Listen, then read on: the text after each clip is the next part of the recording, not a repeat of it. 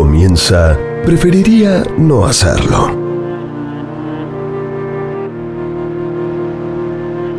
Fernanda Iglesias, Francisco Noriega, Eduardo Gutiérrez, Ariel Fiorenza, Martín Algueró, María de las Mercedes Laguna, Juana Rodríguez Simón, Gustavo Noriega. Son... Preferiría no hacerlo. La exaltación de lo inútil.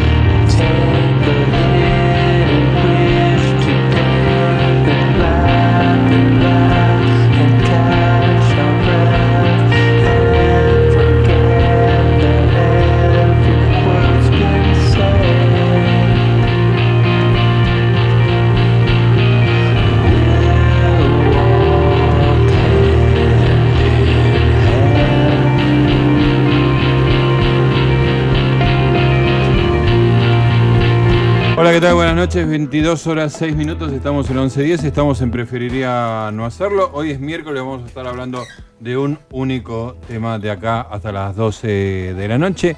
La unidad temática de hoy está relacionada con hospitales, vamos a estar hablando de hospitales las dos horas. Vamos a estar conversando nuestras experiencias en hospitales, las ideas que se disparan a partir de esa palabra. La música la eligieron ustedes, nos mandaron un montón de canciones relacionadas con hospitales. Bueno, todo eso va a estar articulando la noche de preferiría no hacerlo. Nos acompañan nuestras enfermeras habituales que se ocupan de nuestra eh, sanidad mental, la señora Juanita Rodríguez Simón, la señora María de las Mercedes Laguna, el señor Eduardo Gutiérrez en los controles y aquí el retorno, la semana del retorno, la semana triunfal del señor Ariel Fiorenza. Exacto, eh, que me dieron el alta justamente para hacer este programa de los hospitales. Lástima, bueno, que el mío es eh, psiquiátrico, ¿no? Sí, sí, pero ¿qué te dieron? Unas salidas ambulatorias. Eh, son salidas ambulatorias, supervisadas, por supuesto, porque tienen miedo de lo que pueda llegar a ser y, por supuesto, estoy recontramedicado. no se nota, deberían medicarte más todavía. Bueno, señoras y señores, me acompaña la gente joven del programa, la gente que me hace feliz todos los miércoles con su sangre joven. A mi izquierda, el señor Diego Mintz, conocido en las redes sociales como The Gods Report. Buenas noches, Gustavo, ¿cómo estás? Bien, ¿vos? Todo bien, por suerte. Eh, ayer pasaste por Radio Nacional y no me saludaste. Me viste pasar muy rápido al baño, ¿no? Sí. Es que no quería... No quería, No quería detenerte. No, primero que hubiera sido una desgracia que yo me detenga por situaciones ajenas a nuestra relación. Sí. Y además, No te quería saludar. no, no, no había problema, pero después me olvidé. Ah. Y porque creo que salí por otro lado, no sé, pero además vos estabas haciendo otro programa Sí. y mirá si yo me ponía a saludarte y te distraía y eso me da mucho, mucho miedo. Te recuerdo que soy un profesional. Me imagino que sí, pero bueno. Después de Eh. Héctor Larrea y Antonio Carrizo vengo yo. Bueno, igual esa- eso de distraerlo lo empleo cuando en ese mismo estudio a veces hay enemigos míos. Y lo usás a Y propósito. lo uso. Claro, me quedo y hago que me miren a ver si so- es, no es, que se pregunten, a ver si los distraigo. pero- O sea que fue un gesto de cariño hacia mí que no me Mm, saludaras. Exactamente. Chamullo. Pero bueno, lo aceptamos. Señor American Poncho, Francisco Noriega, buenas noches. ¿Cómo te va, Gustavo? Creo que tenés una de las remeras que más envidio de toda tu Me pone muy bibli- contento. por- biblioteca. me pone muy contento porque estaba seguro que a vos te iba a gustar particularmente. Bueno, apenas eh, recupere la señal, ¿me, me reseteas el router? eh, Pero, ¿cómo no? Eh, te voy a sacar una foto Dale. y la voy a subir a las redes sociales. Me parece muy bien. Siempre digo las redes sociales, pero en realidad estoy hablando de Twitter nada más. Pero bueno, no importa. Bueno, muy bien, señoras y señores. ¿Están todos dispuestos para hablar de hospitales? ¿Tienen experiencia en hospitales? ¿Vos no tenés experiencia en hospitales, Poncho? No. No, no voy, nunca fui a un hospital yo. Bueno, naciste en un hospital. No. Sí, naciste, en tu casa? Yo estaba. Cuando Esa vez naciste, estabas. estaba. Esa después te fuiste para Después siempre. desaparecí unos 18 años, pero acá estoy. No, mentira, siempre fui un padre presente. No le crean a mi hijo. Eh, ¿Vos cómo Yo estuvo? vivo a 20 metros de un hospital. ¿Cuenta como experiencia? Ah, cierto. Sí, bueno, del mismo hospital que nació Francisco Noriega. Mira vos. Y que del cual me pasé cinco horas el lunes. El- en el- por la madrugada. no, no. eso fue la otra vez. Este Ah. lunes fui a de las 9 de la mañana. Eso lo las podemos cuatro de la contar, tarde. que te fuiste a hacer una tomografía. A las 2 de, a la, las dos de la mañana. mañana. Oh, madre mía, qué deprimente, por favor. Bueno, señoras y señores, vamos a estar entonces acá con todos ustedes, por supuesto, haciendo, compartiendo este programa.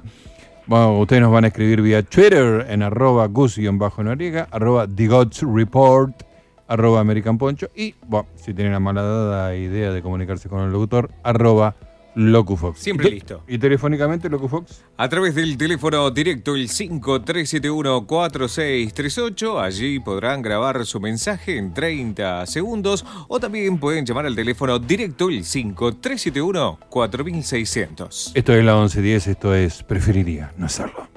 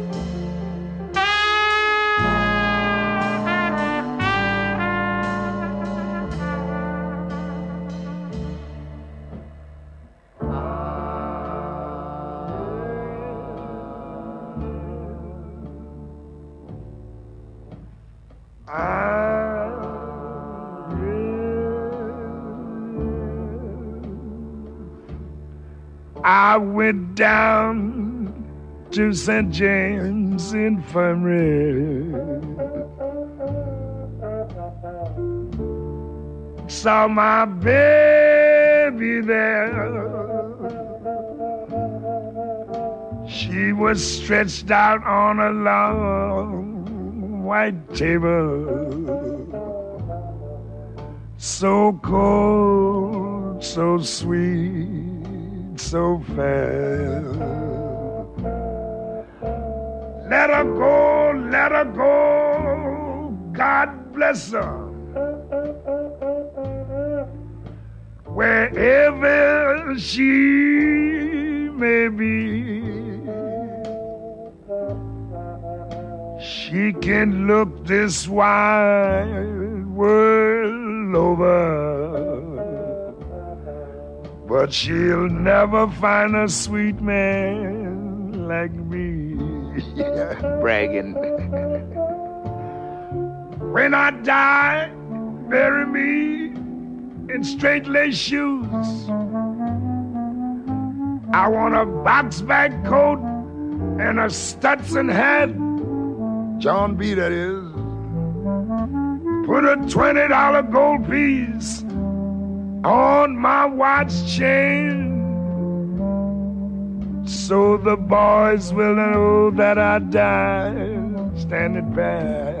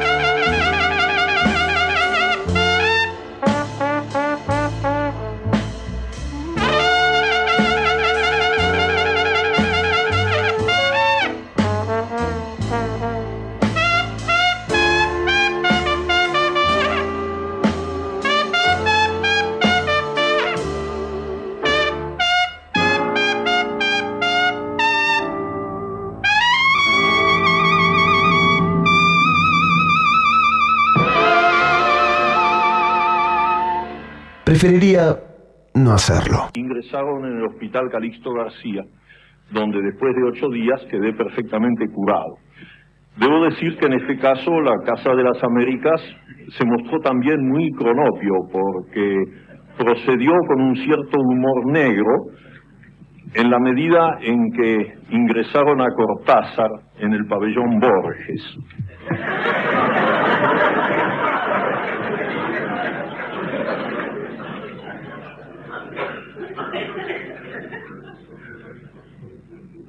Entre otras consecuencias de ese ingreso en el hospital, se cuenta el primer texto que voy a leerles esta noche, que fue escrito allí, en el hospital, como resultado del hecho bastante vistoso de que durante varios días me tuvieron con una aguja clavada en una vena y un frasco con suero fisiológico, y entonces así en las horas de insomnio, yo miraba ese ese frasco muy bello de, vidrio, muy transparente y lleno de un líquido cristalino, y pensaba que el único defecto de todo eso era que en ese cristal no hubiera un pescadito de colores, porque eso anima a un enfermo y le permite sobrellevar mejor la, las horas de insomnio.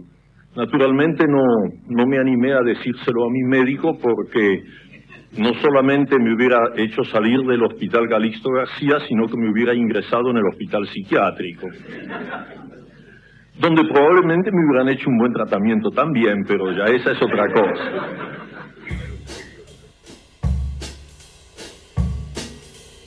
Preferiría no hacerlo. Zona libre de gente que come en el cine. 22.19, estamos en Preferiría no hacerlo.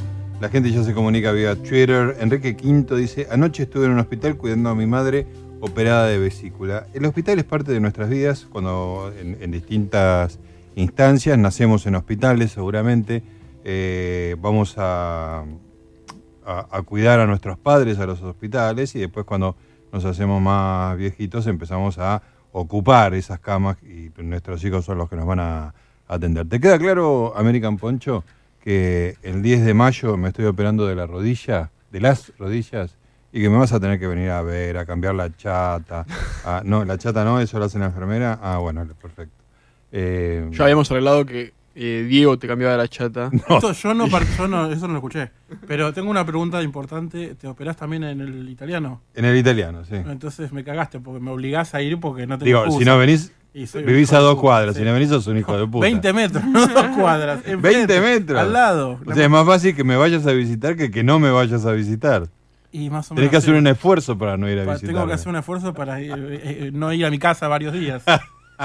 Ya sabe la gente entonces que te operás.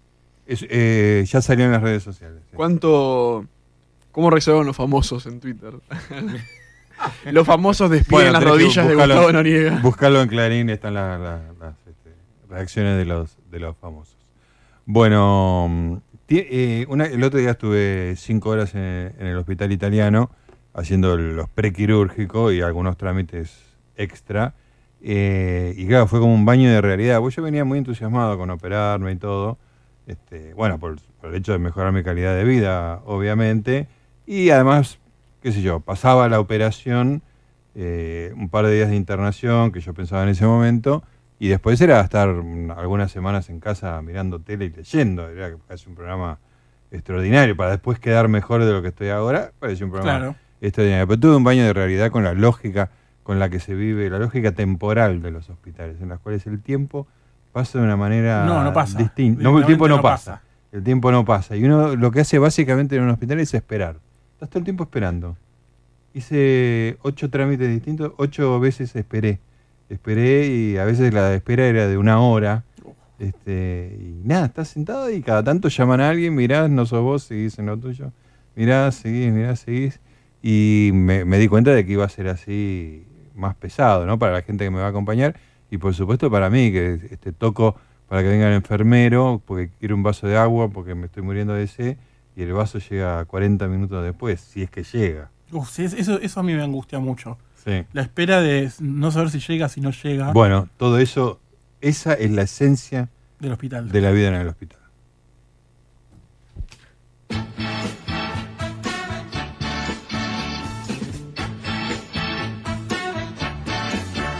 Hasta el viejo hospital de los muñecos llegó el pobre Pinocho malherido un cruel espantapájaro bandido lo sorprendió durmiendo y lo atacó.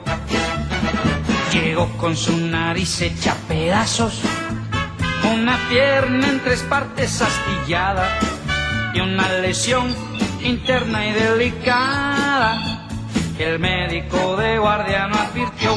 Y a un viejo cirujano llamaron con urgencia y con su vieja ciencia pronto lo remendó. Pero dijo a los otros muñecos internados, todo esto será en vano, le falta el corazón. El caso es que Pinocho estaba grave y en sí de su desmayo no volvía. Y el viejo cirujano no sabía a quién pedir prestado un corazón. Entonces llegó el ala protectora y viendo que Pinocho se moría, le puso un corazón de fantasía y Pinocho sonriendo despertó. Y Pinocho sonriendo despertó. Y Pinocho sonriendo despertó. Pinocho, Pinocho. Ay, pobre Pinocho. El caso es que Pinocho estaba grave y en sí de su desmayo no volvía. Y el viejo Shihurano no sabía a quién pedir prestado un corazón. Entonces llegó el hada protectora y viendo que Pinocho se moría,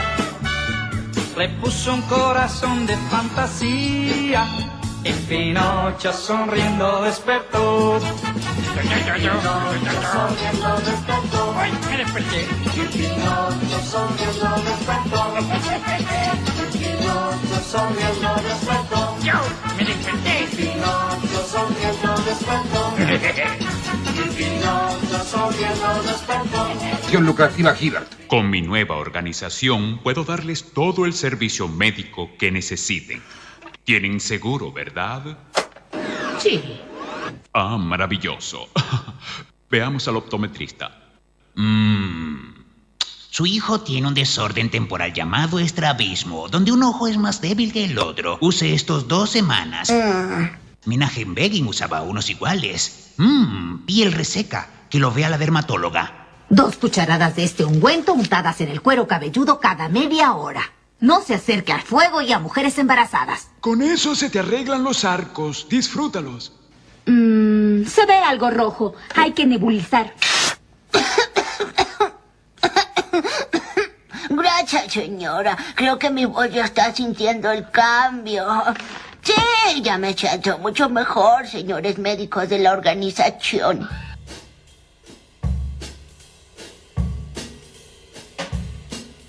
Preferiría no hacerlo. Zona libre de galletas de arroz.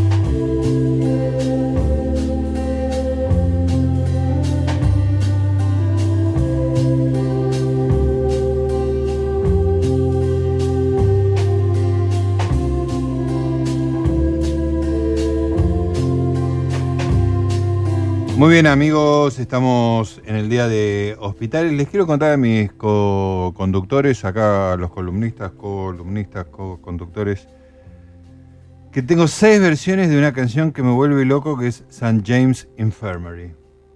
Es un blues histórico de, bueno, de esas cosas que, que vienen de, de- creo que es de la década del 20. No, pero sabes que yo la conocía, pero no conocía la historia. Me puse Sí. a buscarla. Ah, muy bien, a ver. Y si bien tal cual la conocemos ahora, la primera versión que, es- que hay es una de Louis Armstrong de 1928, se Correcto. cree que la canción viene de una canción anterior, inglesa, por supuesto, porque Claro. el nombre en realidad parece da, da a entender que es una canción inglesa, Sí, sí. eh, llamada, puta, se me fue el nombre. El, ¿Algo de Gambler? Algo de, sí, no, el Gambler es eh, St. James eh, Infirmary. Algo del libertino, porque era el Rake. Bueno, ya- ahora lo voy a decir. Eh, que a la vez se cree que St. James Infirmary no se sabe si es un, era un hospital del 1500, que era un leprosario, o del 1700, Wow. que era una sala de, uno, de un hospital mayor. Claro. Viene de uno de esos lugares. La letra que se conoce después eh, se cree que la, la reescribió un, un productor norteamericano de principios del siglo XX. Sí. Pero a la vez no se sabe si viene de otro lado. Esto es una cosa muy misteriosa que no tiene un verdadero autor. No hay un, un No. origen, es una canción es- popular. Es digamos. una canción popular tradicional Sí, sí. que se convirtió en un estándar al Y final. además, este, la imagen que, que- que relata, digamos, la de un cuerpo cubierto de una persona muerta, I went down to St. James Infirmary to see my baby there. O sea, vi a mi, a mi chica, a mi chico ahí, tirada sobre un mármol, este, blanca y este, Sí, de hecho, de hecho, esa letra, Sí. más incluso la melodía, el- la melodía, el tipo de, de- de- de música, que es muy claro que es viene de un lo que se conoce como un lamento, Claro. que es un género de, de proto canción Sí. que viene del mil, que no sé, antes del barroco, digamos, Sí, del- antes del 1600 incluso. Eh, y si uno, la- yo me, di- me di cuenta recién, escuchando la versión de Armstrong, que si uno canta Summertime de Gershwin encima, es más o menos lo Más mismo. o menos lo mismo. ot- no está en otra misma tonalidad y hay un par de acordes que van cambiando, pero la cantás muy tranquilo por encima. La podés- la podés y es unos, encima. años, es unos años anterior. Claro. Bueno, eh, vamos a, yo traje seis versiones distintas este, y algunos me protestaban porque no había una en particular. Este, Que me parece muy bien que lo hayas dejado fuera. Eh, fue razonable. Porque ¿no? era un acto de demagogia y Total, populismo absoluto total. por Bueno, esa versión. vamos a decirlo, eh, me pedían que ponga la de Doctor House, de, ¿cómo Claro, llama? la de Hugh. Laurie, que, que está muy bien, está súper bien, es súper profesional y respetable, pero es una frivolidad. Este, vamos a escuchar varias versiones. Ya escuchamos a, a Armstrong, fue la primera canción que escuchamos el día de hoy. Y después vamos a hacer un recorrido que va desde Joe Cocker y Dave Van Ronk hasta The White Stripes. Hay, hay versiones. Y la fundamental es, muy eh, tiene que estar Armstrong, tiene que estar Van Rock, que tiene un álbum titulado St. James Infirmary, James Infirmary. un álbum entero que tiene esta canción y otras canciones. Sí. Van Rock para mí es un personaje Sí, impresionante. es un gran personaje de la música popular y norteamericana. importante que cierra el círculo con White Stripes también, que es una, Me parece. una banda que supo sí. hacer blues Y de en el medio manera. hay una versión Nueva Orleans que es de un Preservation Hall Jazz Band. Ah, sí. Es espectacular. Así que vamos a escuchar, bueno, otras canciones también. La canción que trajo Diego Mintz, la ca- canción que trajo American Poncho. Y hace un ratito acabamos de escuchar a Luis Aguilé haciendo la canción que a todo el mundo le viene inmediatamente a la cabeza, que es Hasta el viejo hospital de los muñecos. Llegó el pobre Pinocho malherido. El top indica que son las 22.30 horas en la 11.10.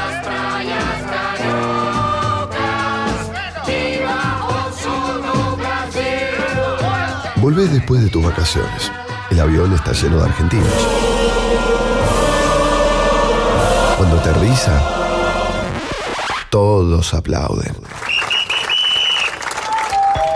Preferiría no hacerlo.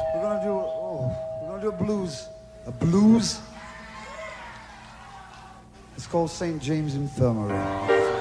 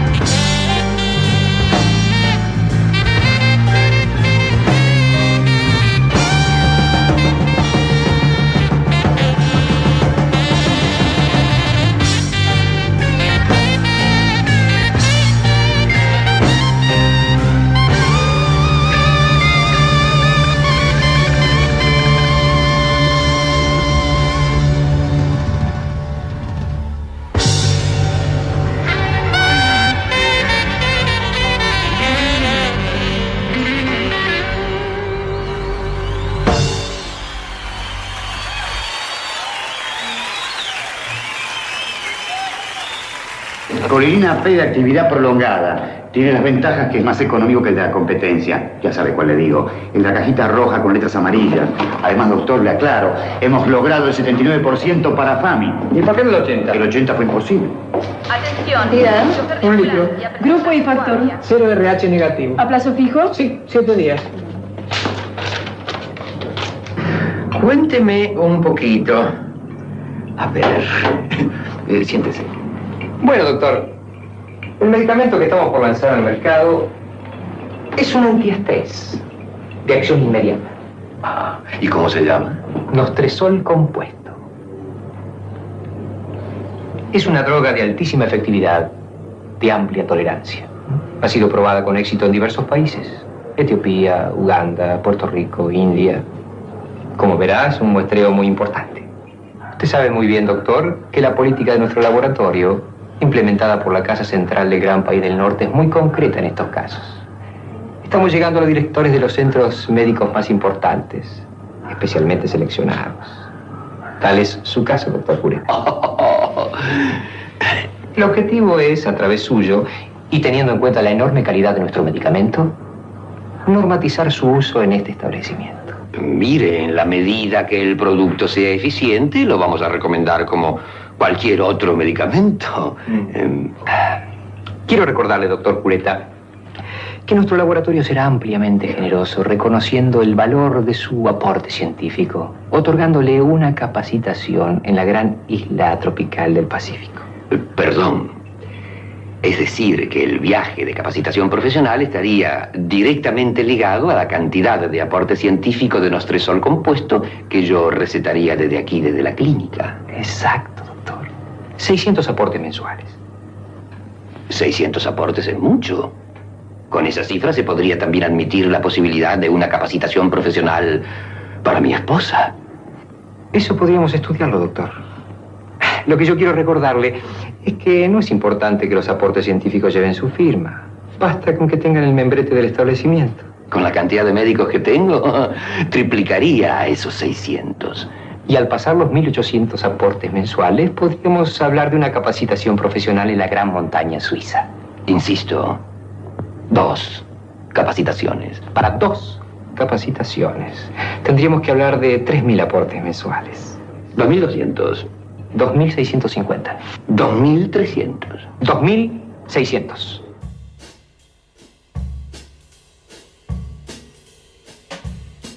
Preferiría no hacerlo. Zona libre de fotos con el Papa.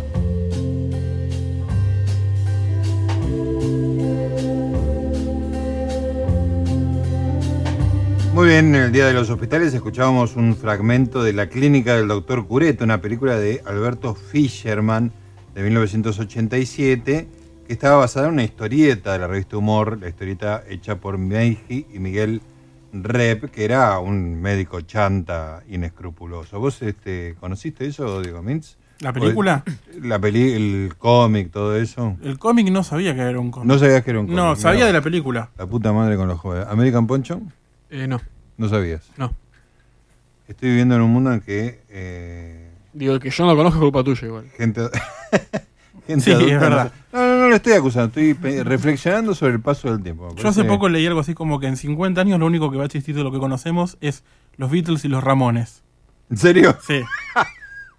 y todo lo demás va que a hasta, pasar. sí, que hasta no me parece una locura total como tesis, eh, como hipótesis, mejor Pero dentro de cuántos años. Eran 50, sí, era una cosa así, no me acuerdo. Sí. Digamos que la tecnología va- va a permitir que es- permite que las cosas se Sí. per- permanezcan Sí, bastante permanezcan bastante y, y se reproduzcan también de una manera. Haya pero- muchas más, digamos, ¿no? Pero en el sentido de que era lo único que iba a interesar de, Claro. Ah, de la por- cultura eh, Eh, un poco arbitrario. actual. Sí, bueno, los- pero lo de los Beatles es probablemente Claro, sea es razonable, Que en sí. 50 años se va a seguir escuchando los Beatles como hoy. Bueno, de hecho- Posiblemente sí. Eh, los Beatles terminaron hace Sí, casi 50 años. O sea, Sí. es- su permanencia es. Señora American Pocho, usted es muy de escuchar a los Beatles. Sí, yo soy lo que la gente llama un fanático. Un fanático. Sí, aunque esté mal visto ser un fanático de los Beatles. ¿Y tus padres te.? De hecho, te si alguien, eso? si yo conociera a alguien y lo primero que me diga, me dijera, Me dijera. es soy fanático de los Beatles, me parecería un idiota. Pero bueno, Es así. es la naturaleza del hombre. La condición humana que Sí, hace esas sí. cosas. Escu- ¿Y escuchabas en casa? ¿Cómo, cómo... Había un disco. Siento ah, que estás pescando la respuesta. Eh, mi educación con los Beatles la tengo muy presente. Sí. Y fue así. Creo que me Eh, acuerdo. Tiene dos partes. Sí. Y ambas te involucran a vos. Sí. Una, creo que la primera fue que me compraste el VHS de Submarino Amarillo. Ah, sí, perfecto. Y lo compramos en este lugar que ya casi no existe. Musimundo. No, no. eh, Blockbuster. ah, no, eh, World. eh, el logo era como un planeta. Ah, algo Planet. Sí, no sé, no importa. Sí. Un lugar de como una discográfica que ya Sí, no, sí. no, no, no prof- no- no prosperó. Sí. Eh, eso fue por un lado. Y por otro lado teníamos un CD que era como un interactivo que traía toda la discografía de los Beatles, pero no es que eran como archivos MP3, sino que era un programa. Sí, sí. Un programa que Era- abrías. Lo recuerdo eso. Sí, Era mucha gente lo tenía. Era Tenías digo, las pre- tapitas. Pre-internet. Claro, claro. hablando, ¿no? Lo ponías y te aparecía un programita que tenía todas las tapas de los discos, tocabas un disco, lo escuchabas y tenías la letra de todos los temas. Era extraordinario ese CD. Era extraordinario. Tenía todos los discos más los Past Masters y algunas recopilaciones Sí, posteriores. Eh, y eso fue como. Digo, esto, todo esto estamos hablando cuando yo tendría 8 o 9 años. Sí, señor. Con lo cual yo aprendí eh, inglés Claro. y, y las letras de todo. Digo, en una edad en la que son Claro, parte de hacías mi. clic, mirabas la letra y escuchabas la canción Claro. leyendo la letra. eh, y digo, es, es parte de mi. Se, se me imprimió en el código genético ya hasta el Sí, sí. la, Hay que, hay que regalarlo en los colegios ese disco. Es extraordinario. Estaría Ahora, ya con internet Ya no como lo no sé, tiene mucho eh. sentido. ¿Y vos cómo empezaste con los Beatles? ¿Sabes qué? No, no fue por un tema familiar, fue más una exnovia. Ajá. Porque yo ya era más grande, ya tenía. ¿Lo descubriste de grande? No, no, descu- bueno, descubrí. Uno ya En el sentido de que... Les empecé a dar bola de que Sí. era más grande. A pesar, bueno, no, por ahí a los 16, 17 algo escuchaba, pero a los 19 fue que empecé a realmente escuchar eh, dándoles bola. Eh, no me duró muchísimo porque siento que ya me, me los comí enteros, como Sí, que sí, ya los, los devoré en un año y medio Sí. absolutamente y no quiero decir que me aburren, pero digamos que... Sí, sí, ya está. Ya, está. sí. Sí, no, sí, no entiendo la gente que dice, no, porque yo escucho a los Beatles como en el primer día. No, flaco, escucha otra cosa, te estás perdiendo muchas cosas. Está bien, sí, son superlativos, pero escucha otra cosa. Vamos a hacer la siguiente pregunta. ¿Qué tiene que ver los Beatles con el Absolutamente de- nada, Absolutamente. porque dijimos, a ver cómo fue el Train of Thought. Aparte hay, hay un, un dato de trivia muy bueno que es que los ningún Beatle nunca fue a un hospital. Hiper recontra refutable. Bueno, George Harrison murió en un hospital. Murió en un hospital. Bueno, ninguno fue a un hospital y volvió- salió.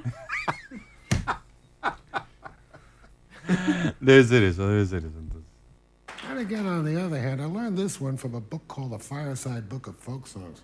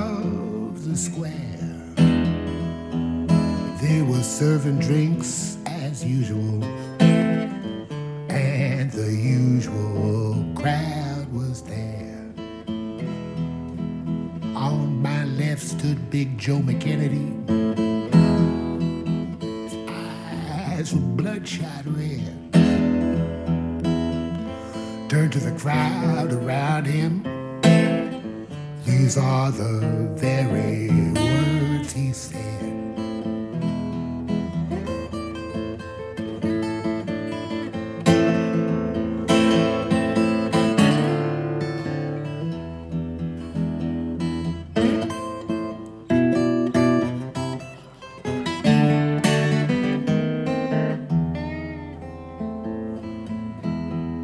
I went down to that St. James Infirmary.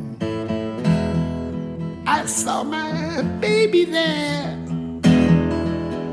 stretched out on a long white table.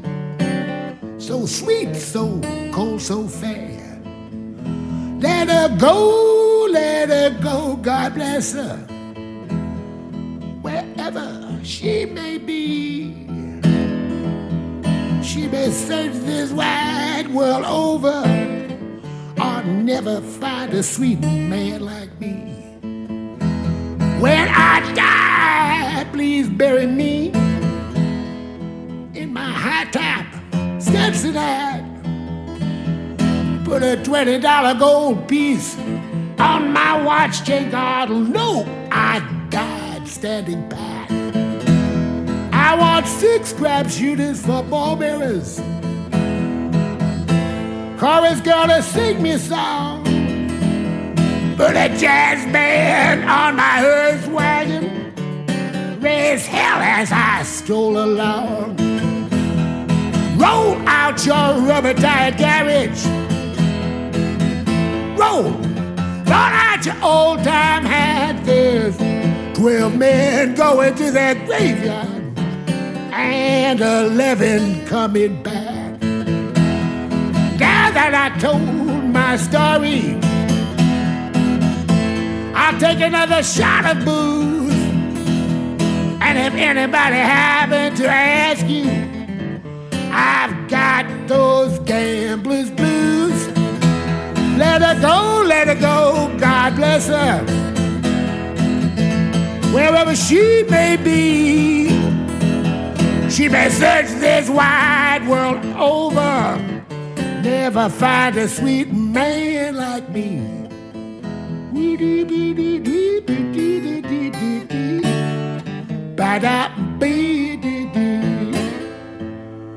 Thank you. Good night.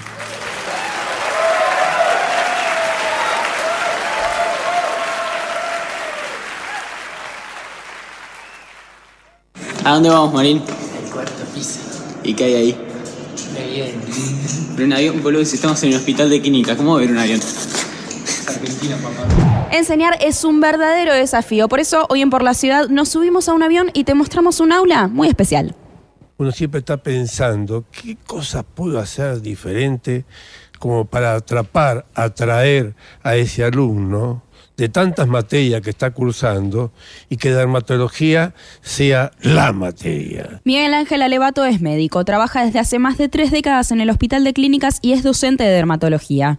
Hace algunos años decidió que como profesor tenía que hacer algo para atraer a sus alumnos y para eso, en el cuarto piso del hospital construyó nada más y nada menos que un aula avión.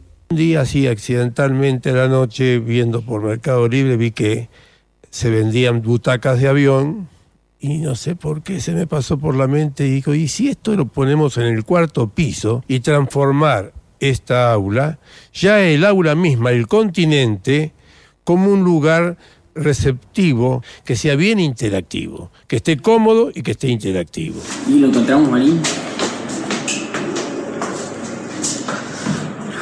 Cansado del viaje, ¿eh?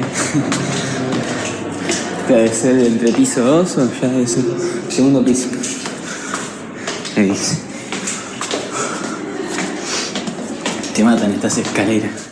El director obviamente me apoyó, ni se me ocurrió decirle que quería apoyo económico, porque el hospital tiene prioridades asistenciales, las cuales uno respeta, entiende y de ninguna manera iba a distraer un solo centavo. Esto va a ser un viaje al universo dermatológico. Por eso que le vamos a poner, cuando hagamos el ploteado, aerolíneas dermatológicas y el avión se va a llamar Inolvidable.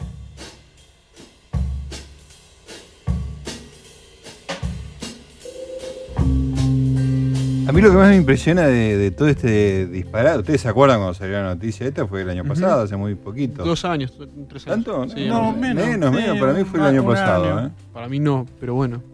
Está, lo tiene acá, sí. No me- es tan Me acuerdo que lo descubrió me hace- Sergio No, pero no está la, la fecha, María de las Mercedes, no. Agosto del año pasado, ahí está. Bueno, el año pasado. sí. Bueno, ¿Quién, es- eh, quién está contando? Evidentemente vos no.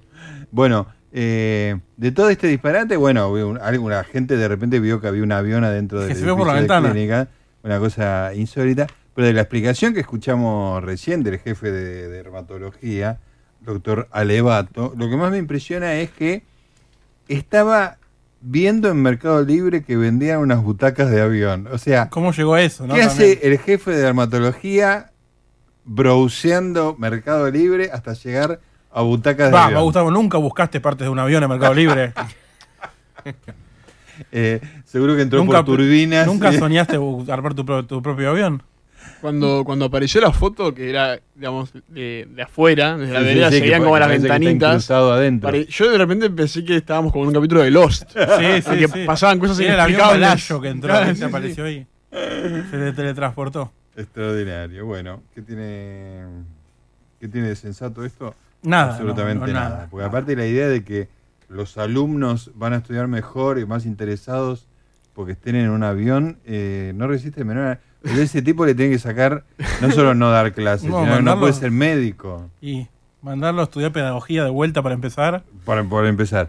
Y lo que me lleva a uno de los programas de cable más extraordinarios que El, es el sí, de el Roberto programa, de- García. el programa de García. Que- El tipo del avión, conocido más como más, más conocido como el tipo del avión. Por algún motivo inexplicable hace entrevistas y como mesa que separa. La mesa es un ala. Es un ala de avión. Sí. ¿Lo viste eso alguna vez, Poncho? Yo nunca lo vi. ¿Nunca lo viste? No. Extraordinario. Me hace acordar, bueno, pasó de hospitales a aviones esto, Sí, sí. ¿no? Muy rápidamente. Antes nos Pero a los Beatles, hay un videoclip de una canción muy fea de Café Tacuba que salió hace pocos días nomás. que creo que se llama El Futuro la canción. Que eh, todo el videoclip está filmado en un colectivo 29 Ajá. argentino. Que tiene un ala y en el ala eh, baila, hay una especie de papa enano con pollera que baila. y un Donald Trump también con pollera, una cosa muy extraña. Ah, Muy- ¿por qué hacen esas está- cosas? es horrible, pero es gracioso porque están en el ala de un 29. 29 barracas. La Barracas, Boca. barracas la boca. Lo usé mucho para ir a la cancha de boca. Bueno. ¿Para qué ibas a la cancha de boca? ¿Cómo? ¿Para qué ibas a la cancha de boca? Porque en mi época los visitantes iban a la cancha. Ah, ah, bueno, bueno. Mucho, bueno, una vez por año. Qué hijo del siglo XXI que sos, ¿eh? Una vez por año, mucho. Sí, y bueno, eh, a lo largo de 15 años son 15 veces. No, cuando decís mucho es como por lo menos una vez por semana. Esa regla la acabas de inventar. Por- creo que si hacemos una encuesta de opinión mundial van a estar todos de acuerdo en que una vez por año no es mucho. Y vos decís que una encuesta de opinión mundial, todos van a estar de acuerdo con vos. No tengo ninguna duda. No hay, demogra- no hay demografía que no me vaya a dar mi Callate, respuesta. callate que te voy a pegar. Bueno, ya está el señor Mello Totoro mandándonos cinco internadas, cinco películas que tienen que ver con hospitales. Las vamos a estar desarrollando, cada una, por supuesto, con su GIF. Así que vamos a estar muy contentos. Ya hay una imagen de Heath Ledger como el guasón, Sí. pero vestido de enfermera. Claro. Atrás se ve una, una explosión. Una- sí, clásico. Hay que ver de nuevo esa película. ¿Vos la viste varias veces ya? La de Eh, como. No la vi tantas veces Nolan, como ¿no? vos crees que yo la vi. Ajá. Es el Sí, segundo- la, la segunda de- La única película buena de Nolan en los últimos 10 años. Sí, sí. La segunda de la trilogía esta. Acá Enrique Quinto nos dice: el avión lo había hecho la nuera para un programa que nunca salió al aire y ya que estaba, lo usó. De, de García. Roberto García tiene una nuera que Que hace arma aviones. extraordinaria data. Gracias, Enrique Quinto. Señoras y señores, nos acercamos a las 11 de la noche. Ya llegan las noticias a las 11.10. Falta una hora para que salga el avión. Se arma cola para embarcar. Preferiría no hacerlo.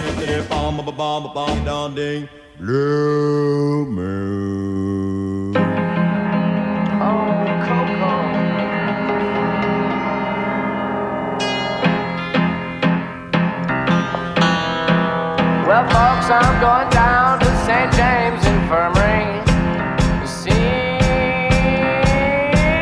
my little baby that she's stretched at a long white table. Well, she looks so good, so cold, so fair.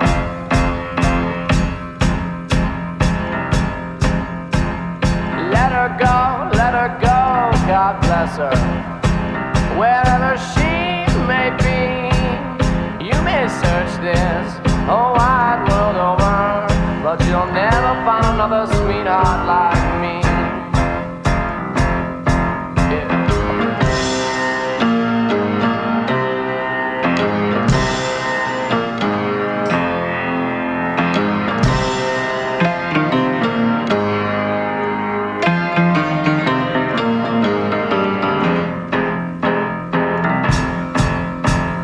Take apart your bones and put them back together. Tell your mama that you're somebody new. Feel the breeze blow and tell I look out, here it comes. Now I can say whatever I feel like to you. Then get me six crap shooting ball bearers, let a chorus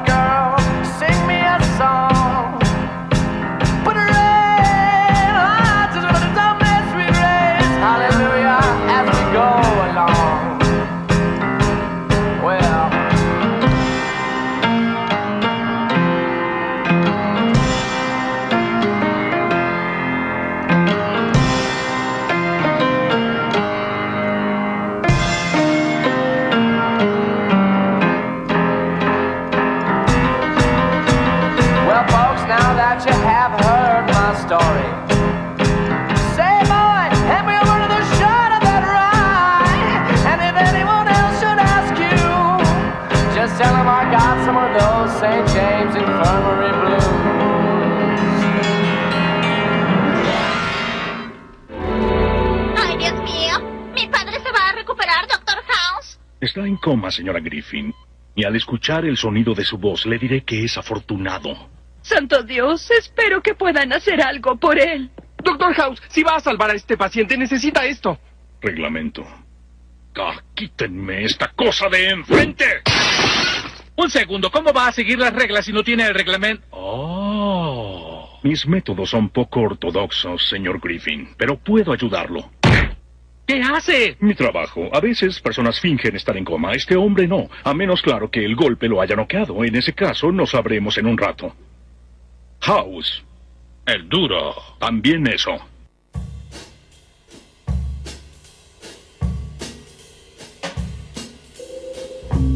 Preferiría no hacerlo. Zona libre de besos innecesarios.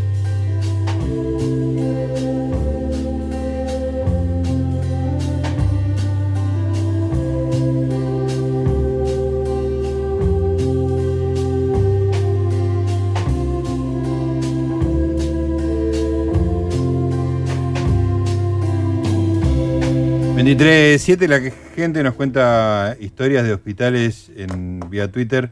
Karina Michelle, escucha, me operaron muy chiquitita de hernia en el hospital de niños porque mi papá tenía un primo médico. Nunca registraron mi entrada ni mi salida en el día. Fue el 17 de noviembre de 1972 y la gente estaba en otra cosa. Imagino que sabrás en qué. Ustedes pueden decir qué pasó el 17 de noviembre de 1972. Mm. Volvió Perón. Volvió Perón la primera vez. Bien. La primera, no el retorno definitivo, sino. Claro, claro.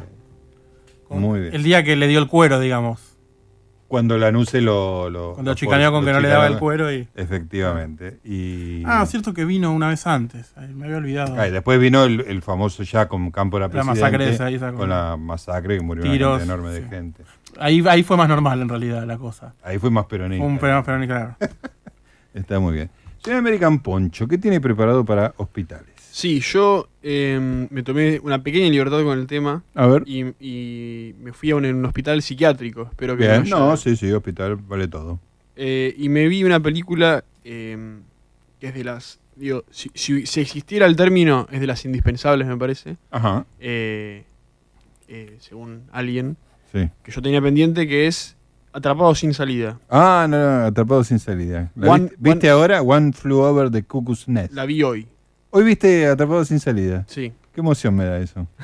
Yo la vi hace 50 años. Claro. ¿De qué año es? ¿75? 75, correcto. Es de 1975, la película dirigida por Milos Forman con la consagración actoral de Jack Nicholson. La tengo en Netflix en el queue hace por lo menos un año y medio. Bueno, yo la tenía hace un montón y esta me permitió la excusa para verla. Sí.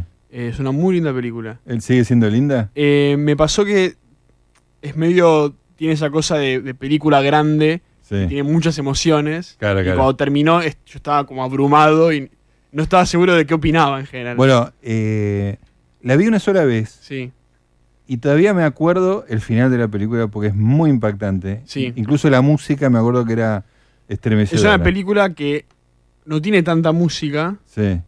O al menos, yo soy medio que eso, dándome Sí, cuenta. en general pero como está que- administrada, Pero no. de repente, en la- el final es un final como particularmente silencioso. Sí. eh, y le- sube la música y es muy. como medio Kiarostami en ese sentido. Claro, claro, que, que administra con mucho cuidado la música y cuando te la pone, te la pone. Te rompe la cabeza, claro. te rompe la cabeza, exactamente. Eh, no voy a. Ya sé que tiene, digamos, 40 años la película, o Sí.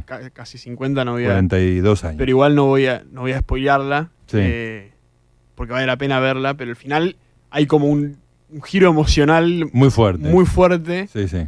que juega aparte con, ciert- con falsas pistas que te da antes. Claro. eh, y, pero tiene una colección de personajes. Pertenece a un género que me gusta mucho, que es el de. Que tiene más que ver con, con películas de cárcel a lo mejor, pero acá medio que aplica, que es del tipo que llega a un lugar eh, y no puede salir Y ese tipo medio que afecta a la comunidad. Exactamente, sí. Como por ejemplo Sueños de Libertad, ese Sí, tipo de sí, películas sí. en la que llega el tipo Sí. y es como el- de repente lidera. Cataliza un montón de cosas ahí adentro. Y todos, digamos, tienen como un arco de transformación a partir de él. Sí, y, sí, sí. evoluciona. Sí, puede ser en Eso una casa con una familia. Sí, sí, sí. Eso lo fundó Alicia en el País de las Maravillas, creo. ¿No? No. ¿Viene de antes? ¿No? ¿Viene de antes? No, digo, no, sé- no le veo la.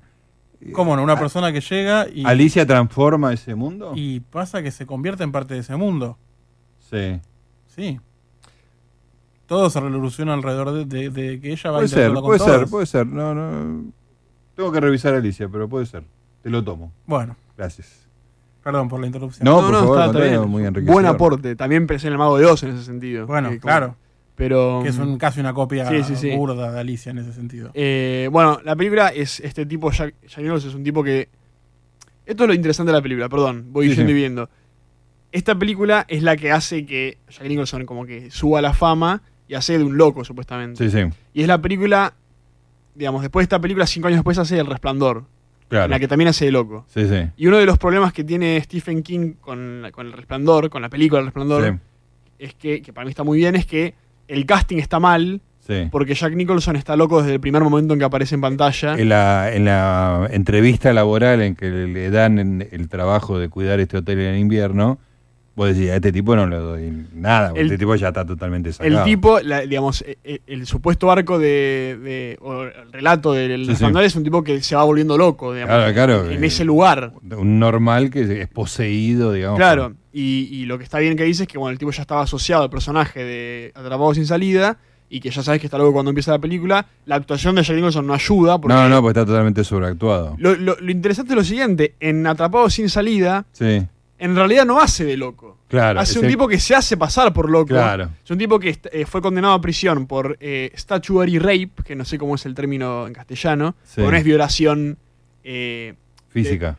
Es violación, no es violación en tanto obligaste a alguien, sino que es violación por edad. Ah, ok. Estuviste sexo con una menor. Claro, que no Ah, importa la- el consentimiento. no importa, eso, pero es violación igual. Eh, fue en prisión por eso, entonces se hace pasar por loco para ir a un psiquiátrico en vez de a la prisión.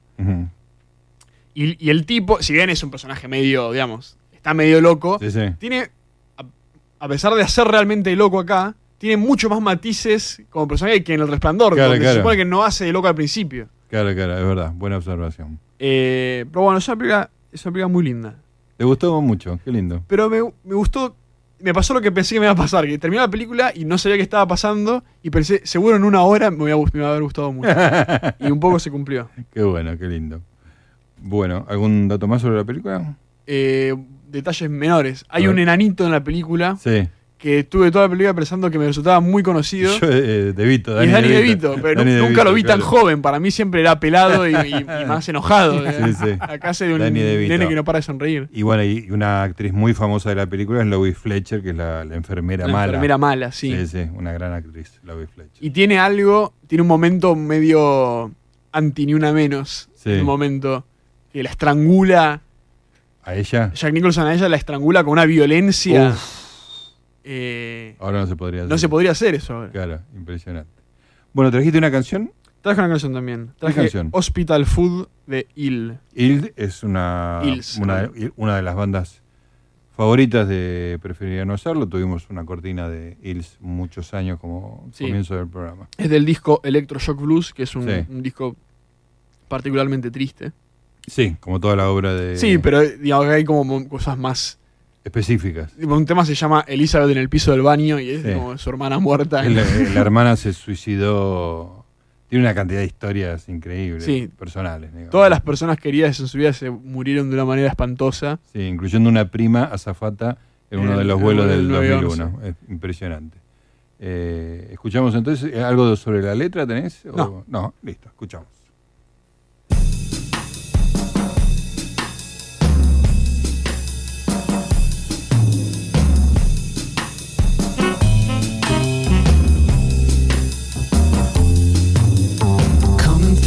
The trying to walk without a sound.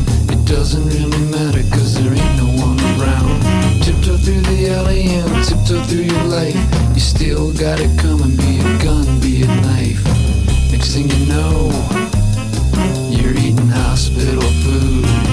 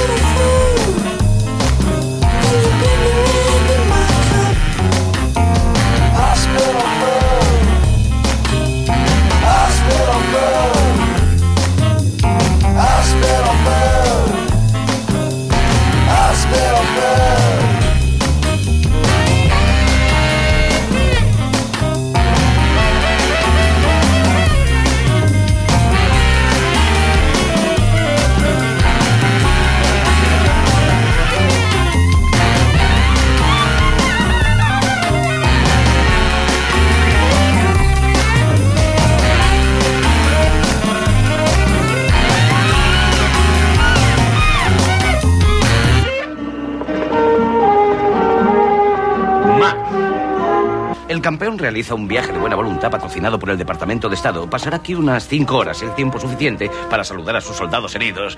Porque tendrán heridos. Desde luego, hechos a medida en una fábrica en Corea del Norte. Somos sus mejores clientes. Estupendo, estupendo. ¿Qué hace todo el mundo en la cama? ¿Acaso es la hora de la siesta? ¡Eh, pero si es gentleman, Joe Cabano!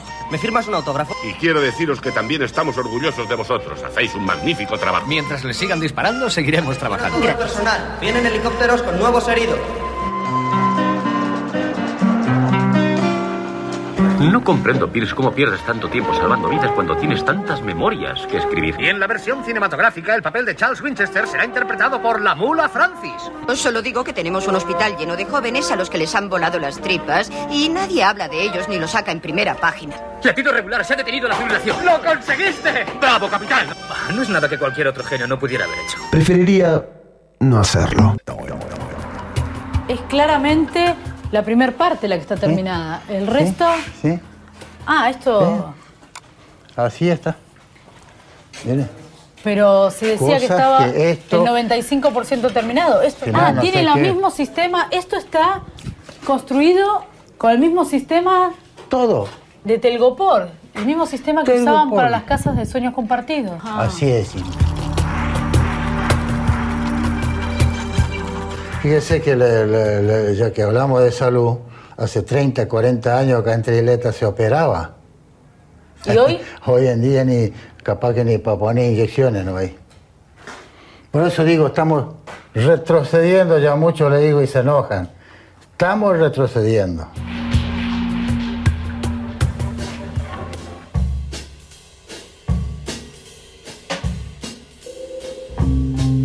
Preferiría no hacerlo. Zona libre de cargadas futboleras.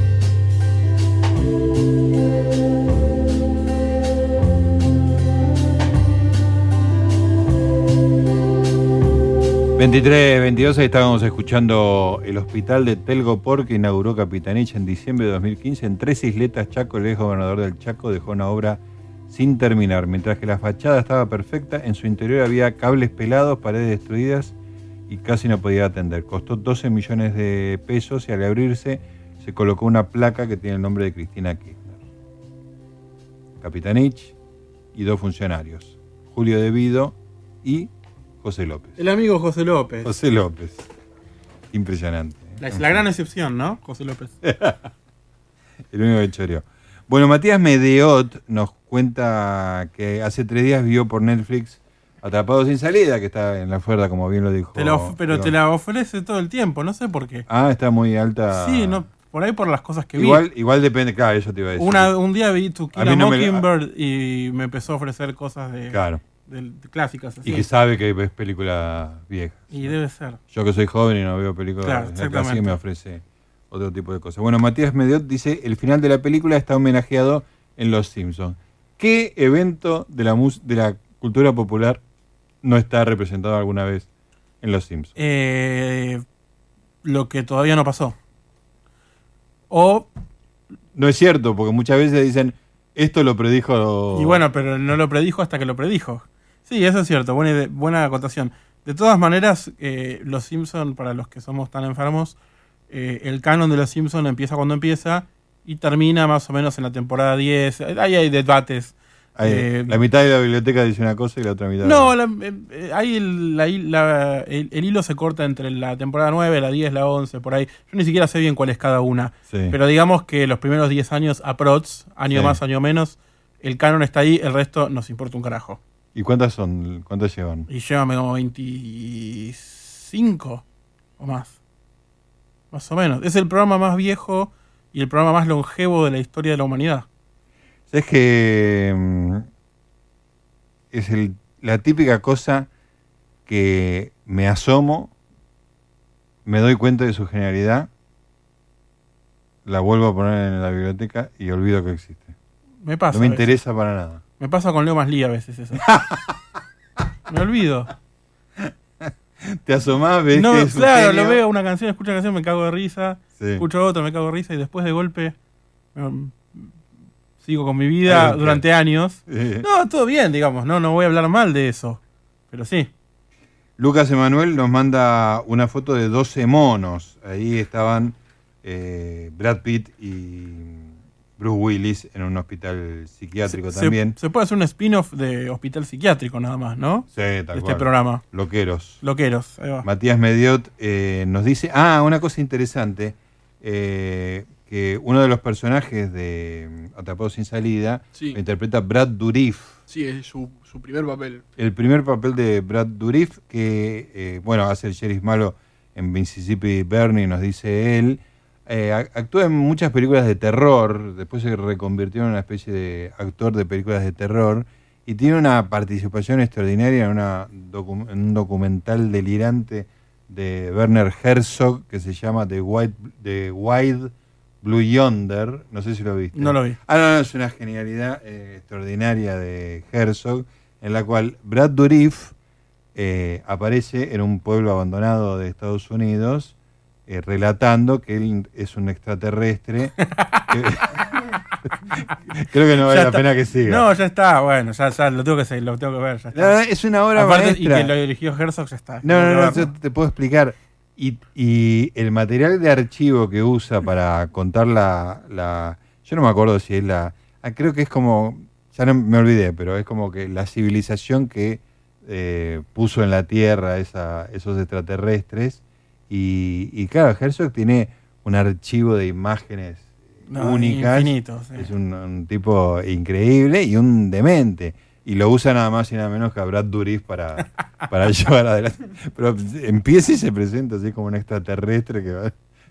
Gran comienzo, ya No, está, no, no. Ya, ya me la vendiste, ya está. The White Blue Yonder, una película extraordinaria. Bueno, seguimos viendo la gente que nos escriba. Jaime Gallegos nos manda un GIF con la actuación de Jack Nicholson en Atrapados sin salida.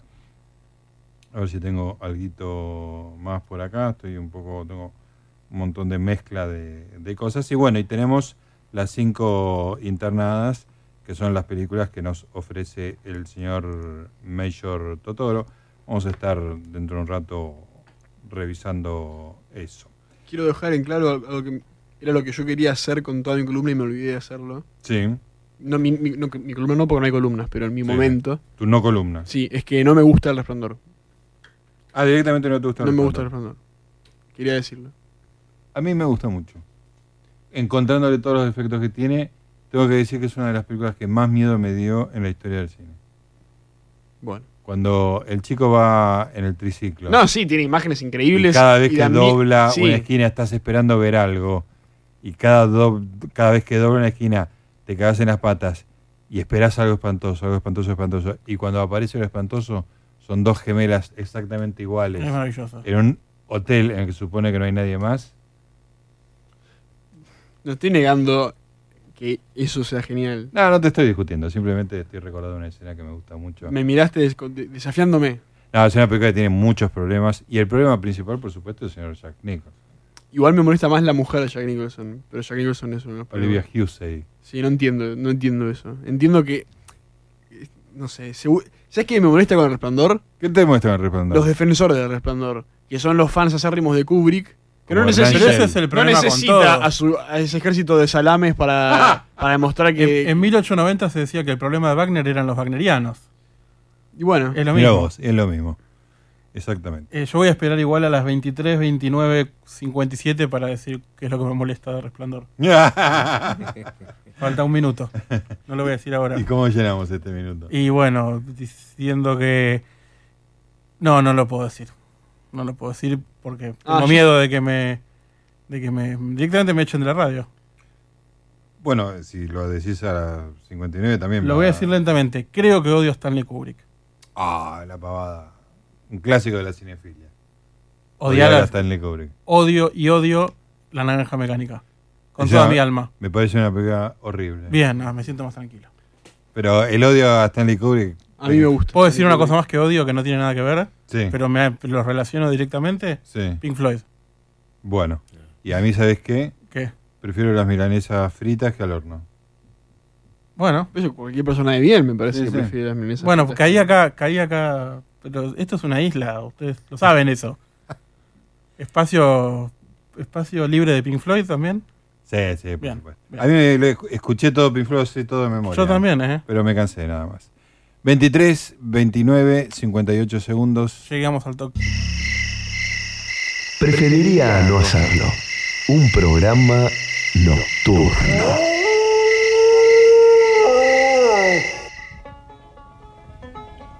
Early one morning, I passed the St. James Hospital. Early one morning, morning, month of May. When I looked through the window and spied a dear cowboy. Spied a dear cowboy as cold as the clay. Come sit you down by me and hear my sad story. Come sit you down by me and sing me a song. For my poor head is aching, my sad heart is breaking.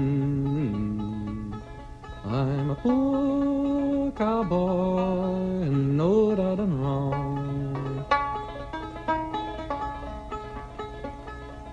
Go send for the doctor to heal up my body. Go send for the preacher to pray for my soul. For my poor head is aching, my sad heart is breaking. I'm a poor cowboy and hell is my doom. With sixteen young maidens to carry my coffin. Sixteen young maidens to sing me a song. And tell 'em to bring some of them sweet smelling roses. So they can't smell me as we ride along. Go beat the drum slowly and play the fife slowly. Sing the dead march as you carry me along.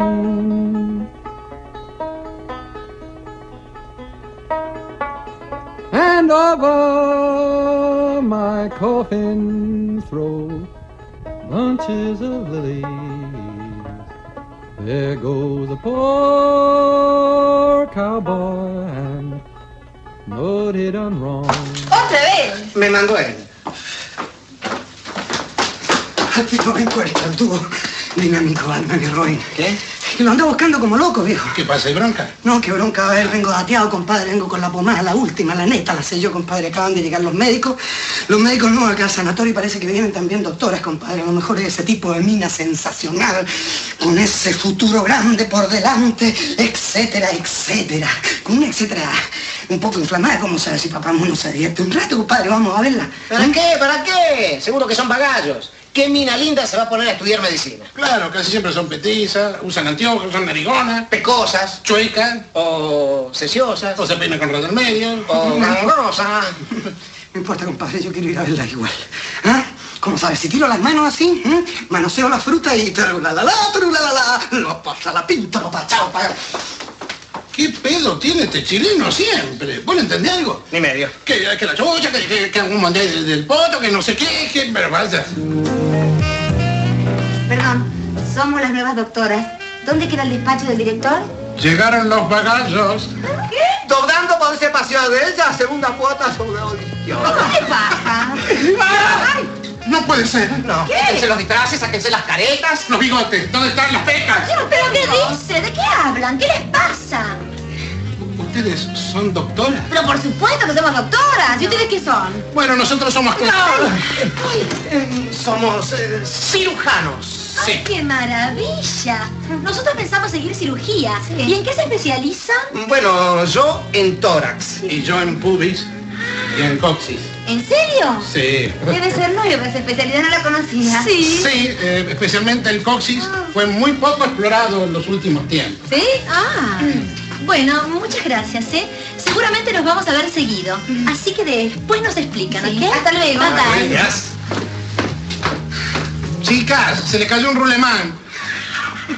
Sí, ¿por qué le dijiste que éramos cirujanos? Déjame, sabía pensar algo. ¿No viste cómo las impresionamos?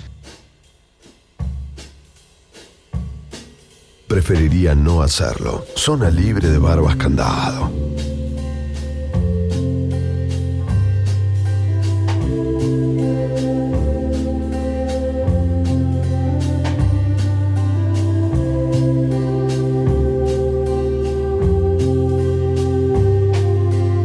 ...2337... Diego Mintz. Sí, señor. Desde que empezó el programa hablaste de los Beatles, hablaste de Stanley Kubrick. Pero yo hice alguna referencia sobre algo. ¿Vas a hacer Lo que ¿vas a venía- hablar algo sobre hospitales? Sí, puedo, qué sé yo, pero. ¡Puedo! ¿A qué viniste, flaco? Bueno, eh, Stanley Kubrick fue hospitales, los Beatles ya sabemos que nunca fueron hospitales y salieron vivos.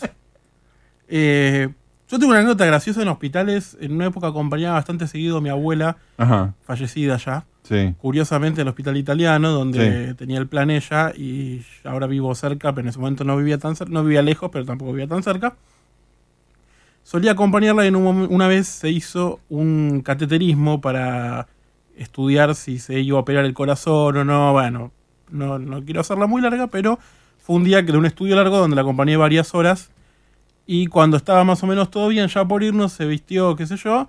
Eh, estábamos esperando, no me acuerdo si una camilla para que la, la trasladen sin que sin hacer mucho esfuerzo Sí. internamente, porque le, le dolía caminar más que nada por los pies. Y se desmaya en el esperando la camilla, qué sé yo.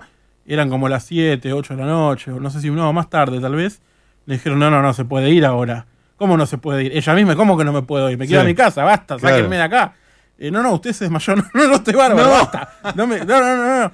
Pero a la vez estaba como medio caída y como Sí. muchos no se quisieron comprometer, pum, adentro. El tema es que ella era paciente coronaria. Claro. Entonces, como no la podía mandar a cualquier lado, dijeron, bueno, la mandamos a unidad coronaria. Sí. Que seguro, en general los pacientes de unidad coronaria están complicados. Claro. eh, generalmente convalecientes, mm, eh, muchas veces despiertos, pero no muy digamos, no muy lúcidos. Sí, sí, sí. Y ella entró como cansada, creo que entró dormido porque cansada de- del día de mierda, de todo un estudio que debe haber durado como 12 horas, Sí. o que duró más de la cuenta porque hubo que esperar a que la atiendan, hubo que esperar a que le lleven, le consigan la cama, hubo que esperar a que... Sí, la típica La- todo la- lo que contaste del antes. hospital, Sí. exacto. O sea, lo que podría haber tar- tardado 4 horas tardó 12. Sí. Eh, cuestión que termino entrando yo con ella, como a las 12 de la noche, a unidad coronaria, diciéndole, bueno, te vengo a buscar mañana a la mañana.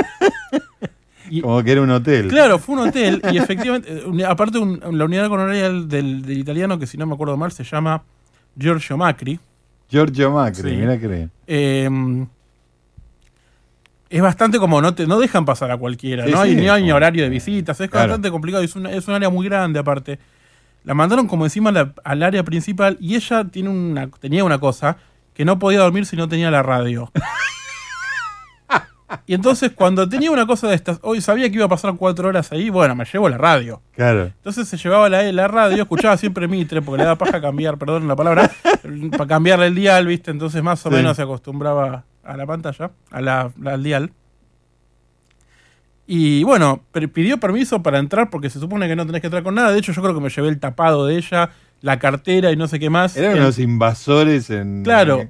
Unidad Y- coronaria. a la mañana siguiente, bueno, vengo mañana en un rato, vengo en un rato y se llevó y entró con la radio, escuchando la radio en unidad coronaria, todos durmiendo, todos. El único sonido que escuchabas era el pip, pip, viste, de los todos Sí, los, sí, y- y los un aparatos de. Radio Mitre. Y, y- y no sé si era Edgardo Mesa a las 2 de la mañana, ¿viste? Ay, Dios mío. Y también el radio, Mitre, ¿viste? Y Mitre informa primero. Eh, día siguiente, 8 o 9 de la mañana, voy. Creo que la ropa de ella quedó ahí. Yo le llevé la cartera de vuelta Claro. en el taxi. Y se salió, debe ser uno de los pocos casos, no sé si es normal, pero creo que no, pero uno de los pocos casos registrados de una paciente de unidad coronaria que sale caminando. claro. Que se levanta de la cama, se va caminando, se sube un taxi y se va a la casa. Y se fueron. Sí, porque generalmente de ahí vas a una cama intermedia. Claro, claro, claro. Pero fue ahí porque quisieron que pase la noche Por un ahí. problema de hotelería. Exactamente. Extraordinario. ¿Qué canción trajiste? Traje una canción de Ben Folds, Sí. o Ben Folds 5, porque él toca con su nombre solo o con los cinco de Ben Folds. En realidad Ben Force 5 son tres personas. Sí. Ah. Sí.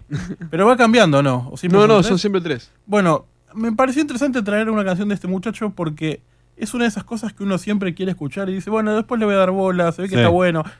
Y te olvidas, y pasa. Como esas cosas que mencionabas antes, como los Simpson que Sí, qué sí. bueno que está y después te olvidas por completo, pero me pasa que nunca ni siquiera termino de meterme. Sí, sí. Y bueno, ahora estoy tratando de meterme. A mí me pasó Aparte- un poquito con eso con Ben.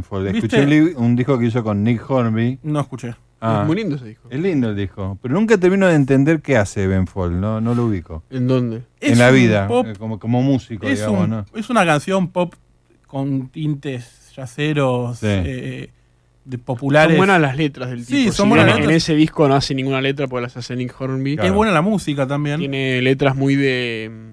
así de cosas cotidianas. Y a mí hay algo que me causa mucha gracia de él, que seguramente si no te diste cuenta te vas a empezar a reír, es que parece mucho a una persona muy cercana a este programa que es Javier Portafus. ¿Se parece a Portafus? Sí, es Ah, lo idéntico. veo, claro, tiene no. como los, ¿nunca lo los ojos No. chiquitos, anteojos grandes. Ah, Pasa que genial. tiene unos anteojos parecidos, supongo, no sé. Claro, eso- Pero para mí es igual. Eso agrega mucho. Bueno, ¿y la canción se llama? La canción se llama Hospital, Hospital Song, canción del hospital, que la letra, si querés, la voy a traducir brevemente porque Sí. la canción dura dos minutos y la parte cantada dura 20 segundos, más Sí. o menos. Dice algo así como, acostado, despierto en mi cama, de, en, mi, en la habitación de mi- del hospital, en mi habitación del hospital, lo único que veo es Silas Creek Parkway, que es una calle, y el doctor vino y me dio las noticias, necesito una segunda opinión, no creo que sea cierto. ¿Eso es todo? Eso es todo. Espectacular.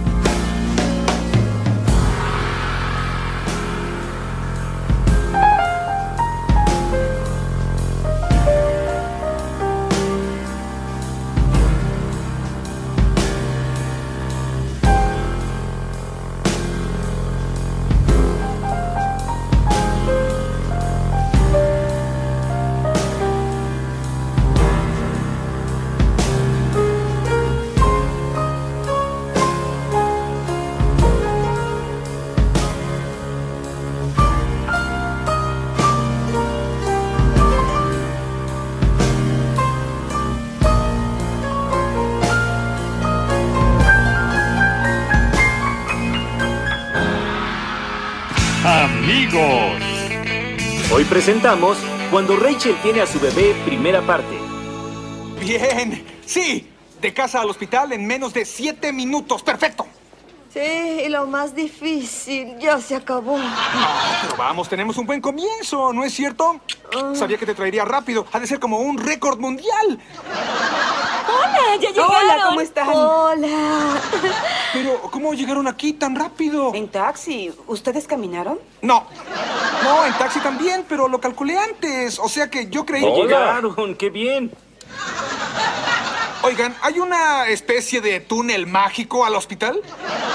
Ross, quédate charlando. Voy a ir a atender a la bebé. Claro, de acuerdo. Ah, hola, ella es Rachel Green, yo Ross Geller. Llamamos Hola. desde el auto. Bien, tenemos una sala de expulsión compartida esperándola y vamos Ah, a ir. eh, lo siento, Sí. compartida. Yo, yo pedí una sala privada. Sí, yo sé que sí. Y por desgracia no se puede garantizar una privada y en general nunca están disponibles. Bueno, si hubieran llegado antes. Lo siento, las salas compartidas es lo que tenemos. Pero. Oiga, denos un segundo. Sí, claro. Ah, eh, ¿Sí? dale un billete. Creo que no tienen salas privadas. Miente, Ross, las está guardando para personas importantes, ¿cierto? ¿Y si yo fuera la presidenta? Pues tendríamos muchos problemas. No sabes dónde está cada país. De acuerdo. Oiga, ¿no le em, molestaría revisar, ver si hay alguna sala privada desocupada? Esto es un hospital. Oiga, ¿sabe qué? Se lo diré. No interesa el tono que uso y no es el único hospital de la ciudad. Así que no hay problema. Si... eh, ¡Ay, Dios! ¡Ay, ¿Qué? Dios! ¡Oh, una contracción! ¿Quiere ver una sala compartida? Sí, no hace daño mirar. Sí, vamos a copiar. Sala de urgencia. Las tribus. Viene, viene, viene, viene. Eso es. ¡Muévete! Bueno, ya tiempo, tiempo. fuera. ¡Sí! ¡Bien! ¿Quieres seguir jugando, doctor? Cuidado, cuidado. Adelante. Viene, viene, Vamos, viene, vamos. viene. Eso es. ¡Muévete! Bueno, ya tiempo, tiempo. fuera? Sigue, Mark, yo atiendo esto. No hay tiempo fuera. Malik, Sí. hay que salvar vidas. ¡Muévase, muévase! Doctora, ¿No quiere un poco de esto? papá. Ya cálmate, tranquilo, ya cállate. ¿Fue duro? Creí que nunca iba a amanecer. El del estribo. ¿Inquieta y llorosa? ¿Quién puso esto? El señor tiene una sobredosis de té de chamico. Manden esto al laboratorio. ¿Té de chamico? Hay que actualizarse, Malik. ¿Qué más contiene el té? Nada. Pero cuando vuelvan sí creo que me va a matar. Ay, enfermera, tóqueme aquí, me duele. ¡Papá! Pues no se toque, señor. ¡Papá! Siempre uso el diafragma. Soy una fanática de eso. Pero ¿Has tenido relaciones sin protección en tres días? una amiga me dijo que podía tomar cuatro pastillas anticonceptivas al día siguiente y que con eso era suficiente. Sí.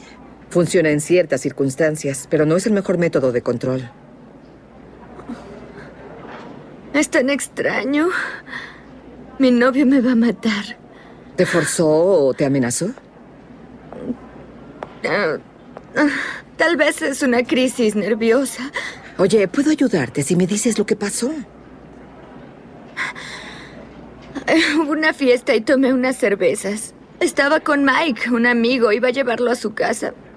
Luego desperté en mi auto en un estacionamiento. No tenía la ropa en su lugar y no sé qué pasó. ¿No recuerdas? No. ¿Cuánto conoces a Mike? Aunque sea tú, gordito, tócalo. Oiga, ¿qué le pasa?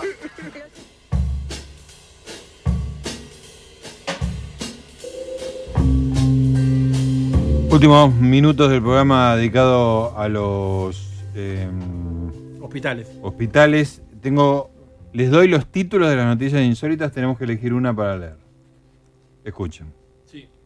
Médicos proponen que enfermeras usen minifaldas infartantes. Esa no.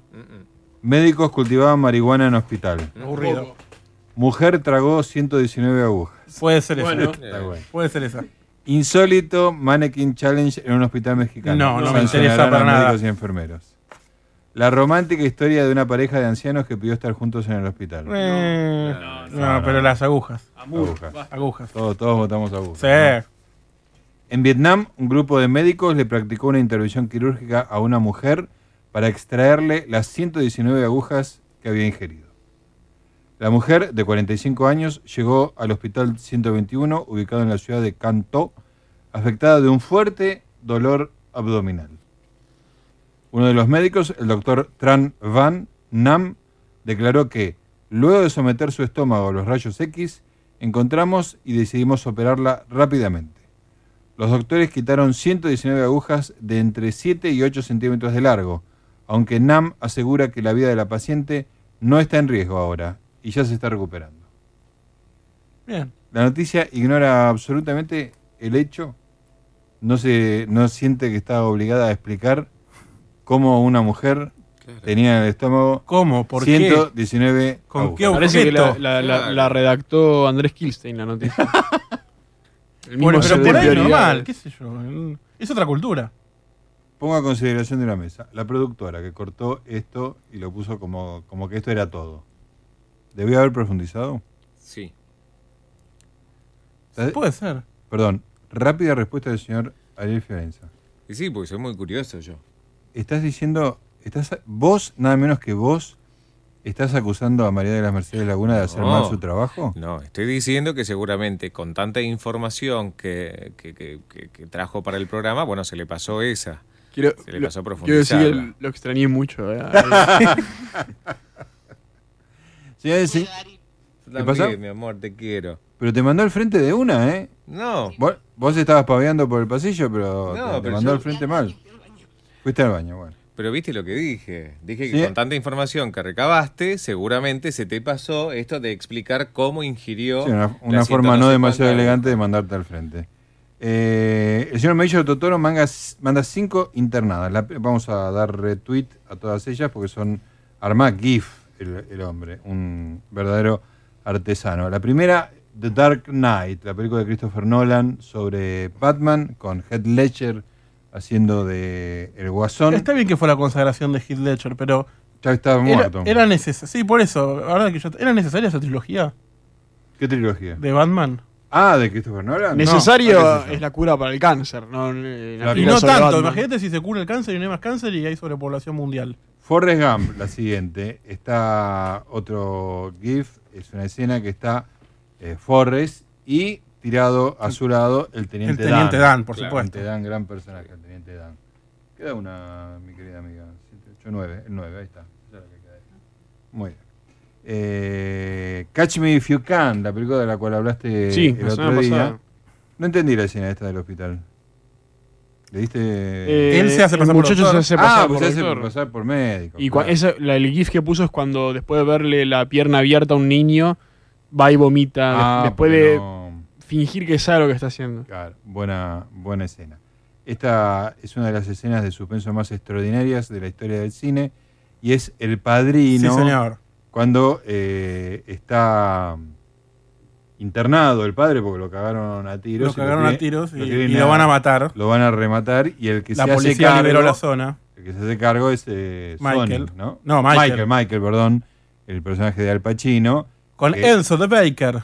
Que empieza a hacerse cargo de la situación. Y ese es el primer, el primer gran test. Sí. Después ahí el capitán McCluskey viene a ver cómo lo mataron al, Sí. a, al- A Don a- Corleone. a- a David Corleone y resulta que no lo había matado, no lo habían matado porque él eh, porque Michael se hizo pasar por un custodio y logró evitar el asesinato. Exactamente. Y bueno, ahí le pegan a Michael, el capitán McCluskey le pega a Michael, después Michael se venga, lo mata, se va para la Sicilia y vuelve y es el padrino él. Muy bien, buen resumen. Películas de tres horas en 30 segundos. Señores y señores, les dije que habíamos eh, elegido seis versiones de mm, St. James Infirmary y vamos a terminar, bueno, nos vamos a ir escuchando la última de ellas a cargo de la Preservation Hall Jazz Band, una banda de Nueva Orleans haciendo St. James Infirmary.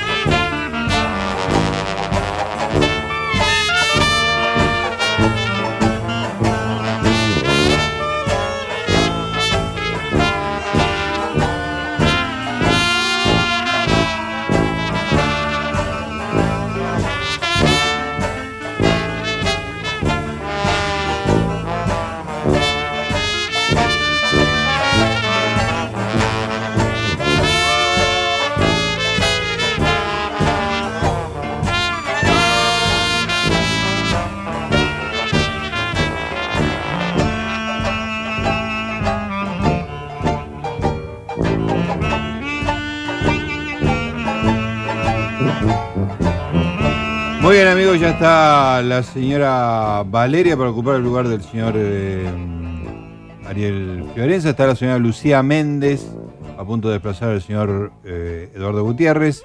Y el señor Franco Torcha a punto de reemplazar en la conducción al señor Gustavo Noriega. Ya se acerca, no se puede vivir del amor el show de la madrugada a las 11.10.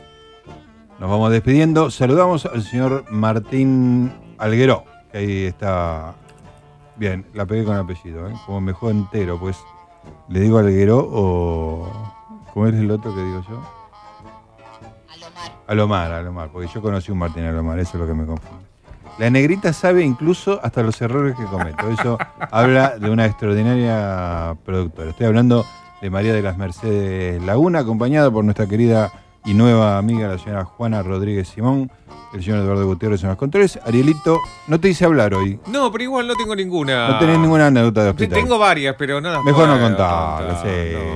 Porque además vos, cuando hacemos primavera, contás una historia que nos hace llorar a todos. Entonces, si te hago hablar del día de hospital, directamente nos pegamos un tiro. No, sí, ah, pu- pude haber contado algo, algo. Sí, algo bueno, contalo, contalo ahora en el programa de Franco Torcha, querido. Señor American Poncho, gracias por todo. No, gracias a vos, Gustavo. Señor eh, Diego Mintz. ¿Alguno me tirará por el hospital italiano? Mm, me- la señora María de la Mercedes Laguna. Bueno. Sí, vamos, nos vamos todos en, en el la bici, de la te- en el manubrio. No, te mejor, llevo. no, mejor no. Ah, Nos reencontramos mañana a las 22 Mañana horas. día de cine. Preferiría no hacerlo. Día de cine, sí, Sí, señor. cine. Muy bien.